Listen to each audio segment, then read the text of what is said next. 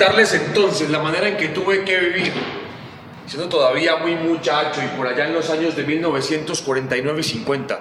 La historia del día de hoy tiene que ver con las voces, con los recuerdos, como lo decíamos en el episodio anterior, con quienes hicieron que las voces, las historias y sobre todo los aprendizajes respecto a los bandoleros no se quedaran únicamente en una época específica de nuestra historia, sino que trascendieran con el paso de los años. Por eso, la voz que escuchamos al inicio es la de actor de teatro Diego Rivera, quien hace parte de la compañía DC Arte. Diego está encarnando a un bandolero que tuvo un alias muy particular, conocido como Chispas. Su verdadero nombre era Teófilo Rojas Barón. Había nacido en el departamento del Tolima en 1930 y murió en enero de 1963, es decir, con apenas 33 años en el departamento del Quindío. ¿Por qué iniciar entonces el día de hoy con Teófilo Rojas o mejor con Chispas? Pues justamente porque vamos a tratar de indagar y acercarnos mejor a quiénes eran los bandoleros, pero desde el punto de vista de lo que se dijo sobre ellos o sobre lo que se compuso en honor a sus memorias. Tal es el caso de Chispas, a quien se le atribuye el siguiente texto dentro de alguna entrevista que alguna vez se le hiciera, quien aseguró que mi nombre de pila es Teófilo Rojas y voy a contarles la manera como tuve que vivir siendo todavía muy muchacho, y por allá en el año 1949 vivía al lado de mis padres en una finca que llamábamos La Esperanza, donde trabajábamos y vivíamos muy tranquilos, hasta cuando, me recuerdo como si fuera ahora, empezaron a llegar gentes uniformadas que en compañía de unos particulares trataban muy mal a los que teníamos la desgracia de encontrarnos con ellos. Y yo que entonces no tenía sino escasos trece años, me daba mucho miedo y me dolía todo lo que hacían. Me resolví a largarme de cerca de esas gentes malas a ver si evitaba morir por fin en sus manos. Es así como Chispa se convierte en bandolero, por lo que a partir de ese momento se le atribuyen alrededor de 600 asesinatos, de los cuales hay quienes aseguran 40, más o menos, los cometió utilizando garrotes. Pues bien,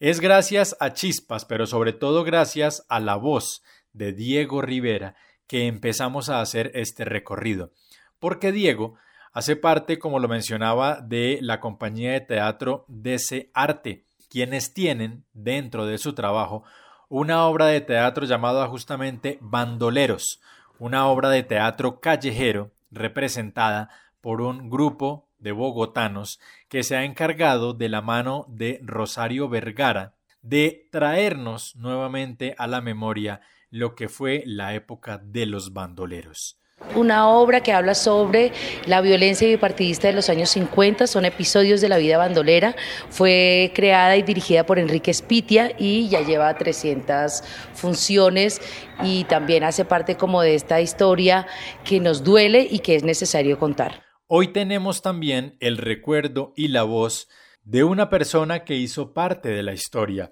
¿Quién mejor que el entonces ministro de Guerra, José María Bernal, para ampliar mejor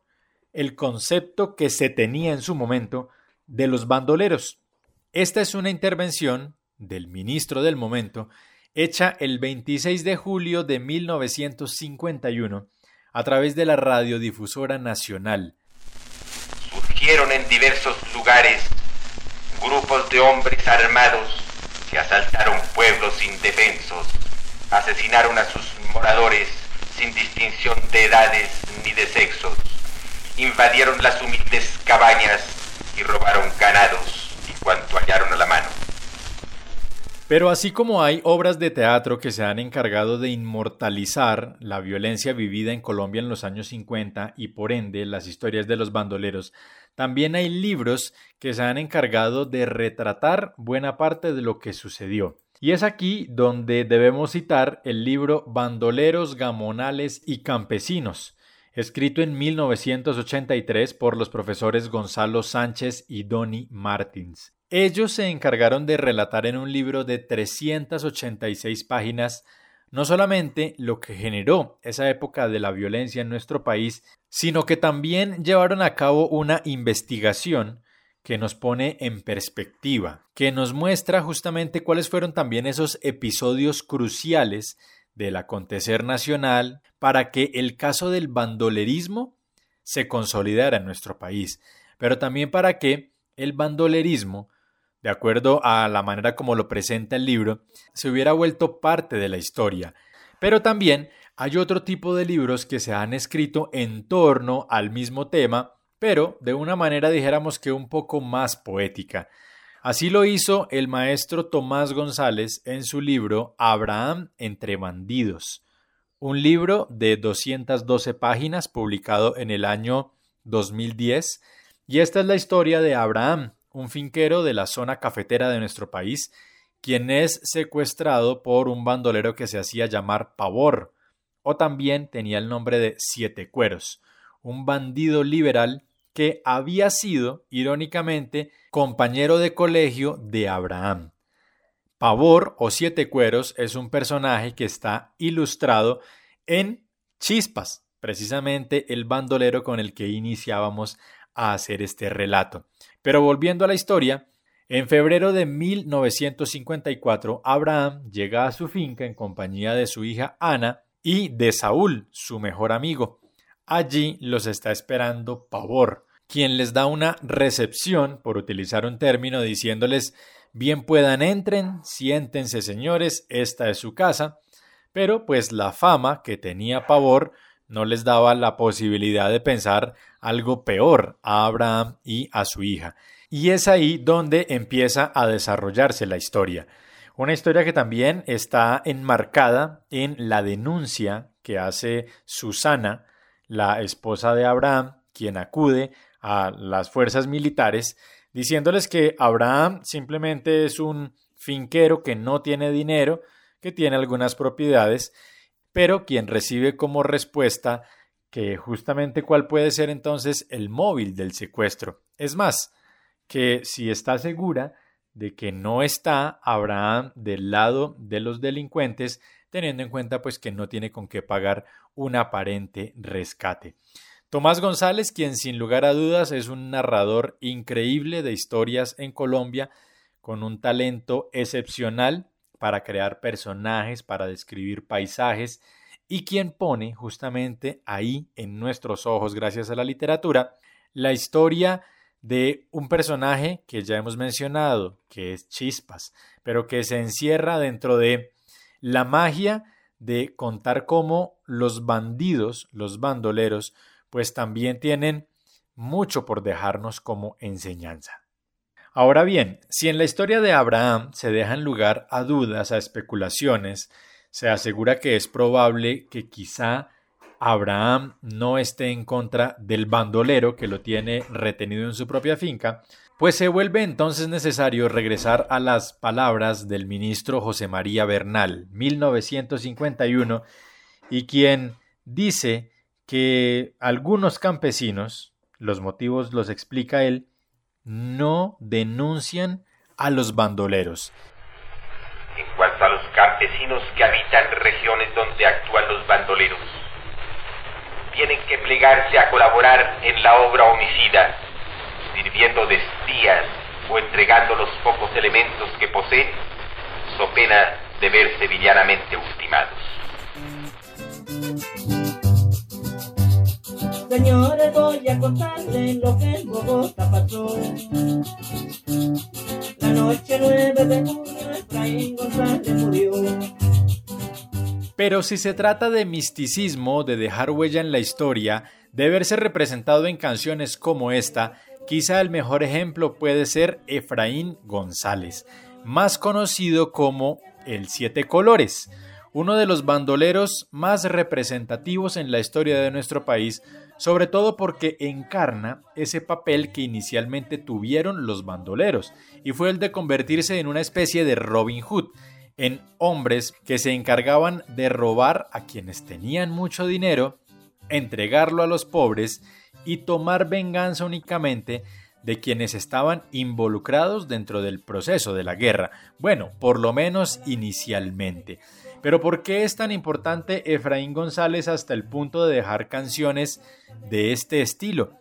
Resulta que Efraín González es quizá el mito más importante cuando se habla de bandolerismo en Colombia,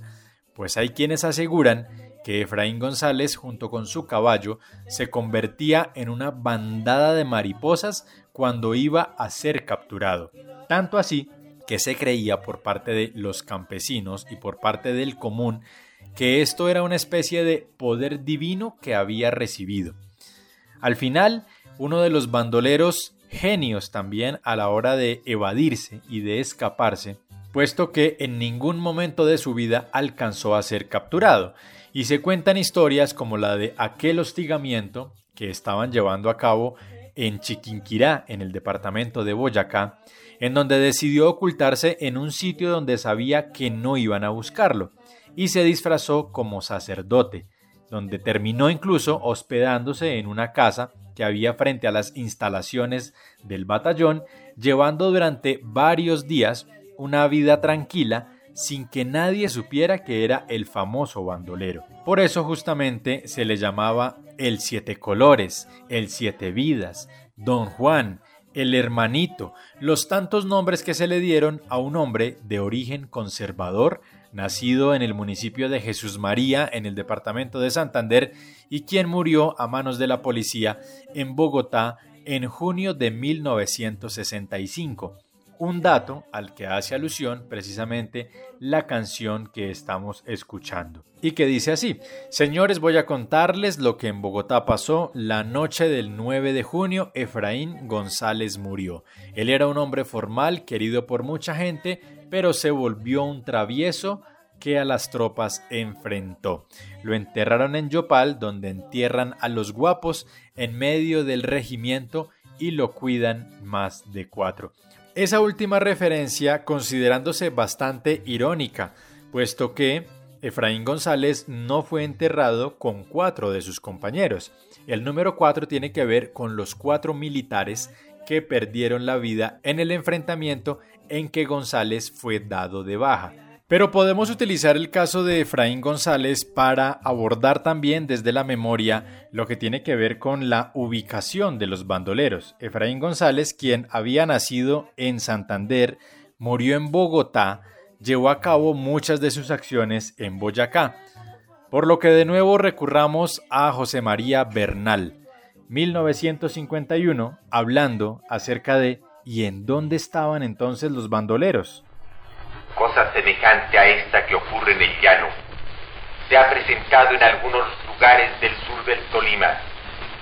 en el occidente de Cundinamarca y Boyacá, hacia las márgenes del Magdalena y en los alrededores del Golfo de Urabá y en otros lugares de Antioquia. Y como venimos hablando con el ministro de Guerra del momento, pues hay que mencionar también un libro que hace alusión a los bandoleros, titulado Policía, Bandoleros y Guerrillas, que fue escrito y editado, oigan bien, por la misma Policía Nacional. De hecho, el prólogo lo hace el general Jorge Hernando Nieto Rojas, director de la policía para el momento en que se edita el libro, es decir, en abril del 2018, quien asegura en el prólogo del mismo, en el caso del conflicto armado colombiano, identificar sus causas, efectos e impactos es un tema coyuntural de debate académico y de competencia de todos los centros de pensamiento y de investigación, pero también de las organizaciones sociales, de víctimas de derechos humanos, entidades académicas tanto públicas como privadas, enfocadas en contribuir al esclarecimiento de lo sucedido por más de cinco décadas de violencia. Y es el aporte que se hace desde la institucionalidad a un tema tan particular como el del bandolerismo. Bien, eso en lo que tiene que ver con el aporte desde la literatura, desde la música, pero también hay algunos aportes que pueden combinar todas estas formas. Donde nacieron historias que hoy relatan los copleros donde nació esta leyenda de Guadalupe Salcedo. El poema, al igual que varias canciones, muchos libros, muchos artículos de prensa que se han escrito en Colombia sobre Guadalupe Salcedo, deja al bandolero colombiano en una especie de encrucijada, pues hay quienes lo ponen en el escenario del bandolerismo, pero otros lo ponen oficialmente en el escenario de las guerrillas de los llanos. Lo que sí es cierto es que Guadalupe Salcedo podría enmarcar, de acuerdo también con un texto escrito por Fernanda Espinosa para el Centro de Memoria, Paz y Reconciliación, como el hombre que enmarca la historia de los incumplimientos a los acuerdos de paz en Colombia puesto que Guadalupe Salcedo pasa de ser bandolero, guerrillero, firmante de paz, a ser uno de los primeros hombres que pese a estar ya en condición de ser civil, es asesinado posteriormente en la ciudad de Bogotá. Y por eso es que también se le considera como un verdadero ícono de las causas sociales en Colombia, con tal trascendencia que en 1975, es decir, 28 años después de su muerte, se crea alrededor de su nombre y de la violencia en Colombia una obra de teatro bien especial. Señoras y señores, desde el escenario mismo de los acontecimientos transmitimos a ustedes los más mínimos detalles de la reconstrucción de la muerte de José Guadalupe Salcedo Hunda hace precisamente un mes. Este audio que escuchamos de fondo y que pareciera una especie de parodia alusiva al momento en el que Guadalupe Salcedo fue asesinado en la ciudad de Bogotá corresponde a